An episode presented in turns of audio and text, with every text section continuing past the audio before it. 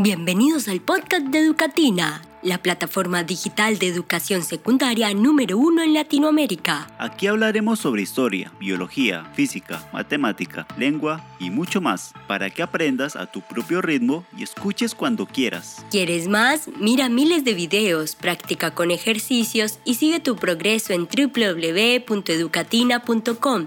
Ya comienza el episodio de hoy.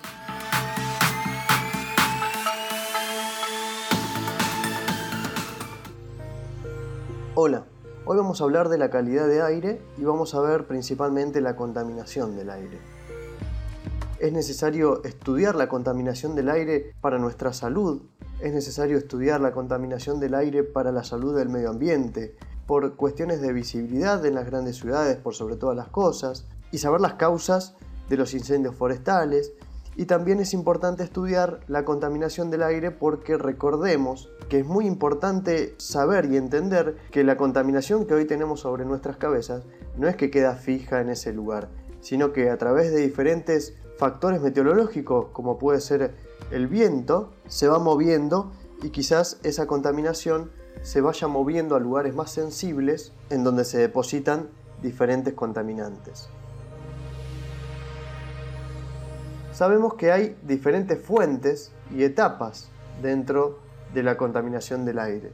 Tenemos fuentes naturales, como puede ser la erupción de un volcán, donde se tiran a la atmósfera los que se llaman óxidos de azufre, por ejemplo, o los óxidos de nitrógeno, o bien conocidos como NOx, y después también los conocidos como COB o compuestos orgánicos volátiles, es decir, partículas que quedan en el aire por el lado natural podemos llegar a tener esos fenómenos. Después hay otras fuentes de contaminación que son las que se llaman las fuentes antropogénicas, que acá es donde entramos a jugar nosotros, a través de nuestras actividades industriales, con chimeneas no controladas, a través de los caños de escape de los autos, diferentes actividades incluso en nuestras casas, generando basura también. Es decir, estas actividades también generan óxidos de azufre, óxidos de nitrógeno, compuestos orgánicos volátiles, tenemos también el famoso dióxido de carbono y diferentes sustancias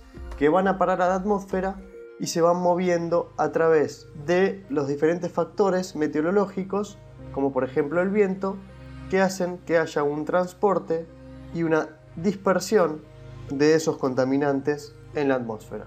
También eliminamos esas partículas a la atmósfera, agregando también el dióxido de carbono, uno de los principales gases del efecto invernadero, a través de nuestras actividades industriales, nuestras actividades diarias, como ser movernos en automóvil, y de nuestras actividades en casa.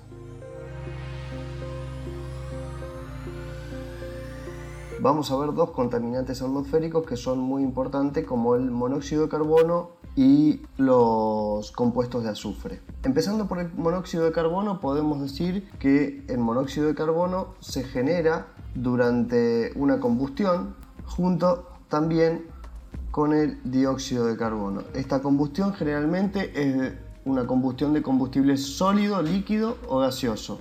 Este gas es poco soluble en agua y además es inflamable más allá de que sea inflamable, que es un punto de riesgo para, este, para el monóxido de carbono, para este contaminante, lo contaminante no está en que sea inflamable, sino lo contaminante es que puede ser mortal si se respira en grandes cantidades.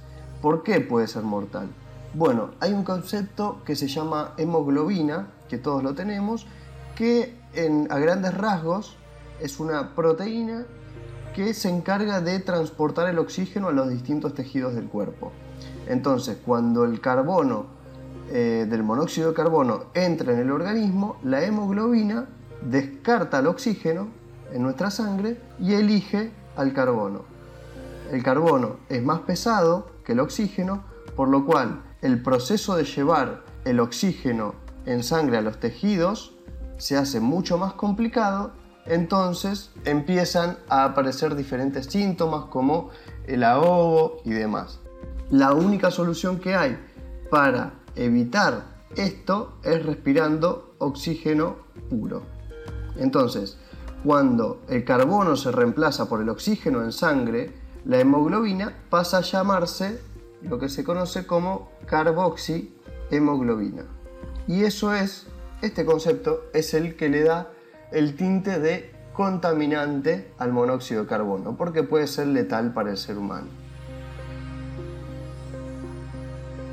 Por otro lado, tenemos los compuestos de azufre, también conocidos como SOX.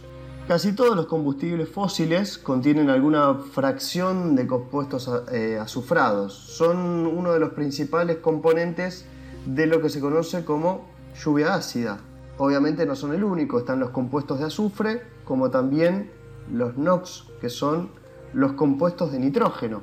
Durante la combustión de algunos combustibles fósiles se genera lo que son dióxidos de azufre. Los hidrocarburos entonces contienen pocos compuestos de azufre y en baja proporción. Es un gas incoloro, de olor picante e irritante eh, a concentraciones bastante elevadas, ¿no? Pero sí son eh, importantes en lo que a lluvia ácida se refiere, más allá de lo que puede llegar a generar en el organismo.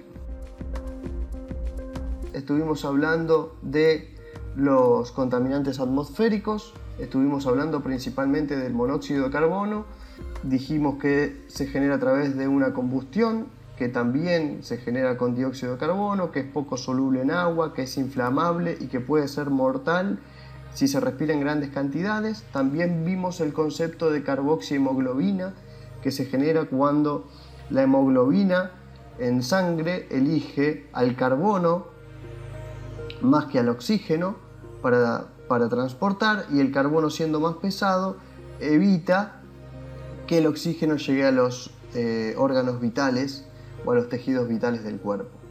Por otro lado también vimos los compuestos de azufre o los conocidos como SOx, que son componentes importantes en la generación de lluvia ácida con los óxidos de nitrógeno y vemos también cuáles son algunas de sus fuentes. El automóvil o las emanaciones a través de chimeneas e, e, industrias. Eso es todo por ahora. Si te gustó el episodio, recomiéndalo a tus amigos y dale seguir para ser el primero en enterarte de las novedades. Puedes acceder a los recursos complementarios de este episodio en www.educatina.com. Si tienes comentarios o sugerencias de contenidos que te gustaría que incluyéramos, déjanos tu opinión en el link de la descripción o escríbenos en nuestras redes sociales, Twitter, Instagram o Facebook. Hasta el próximo episodio.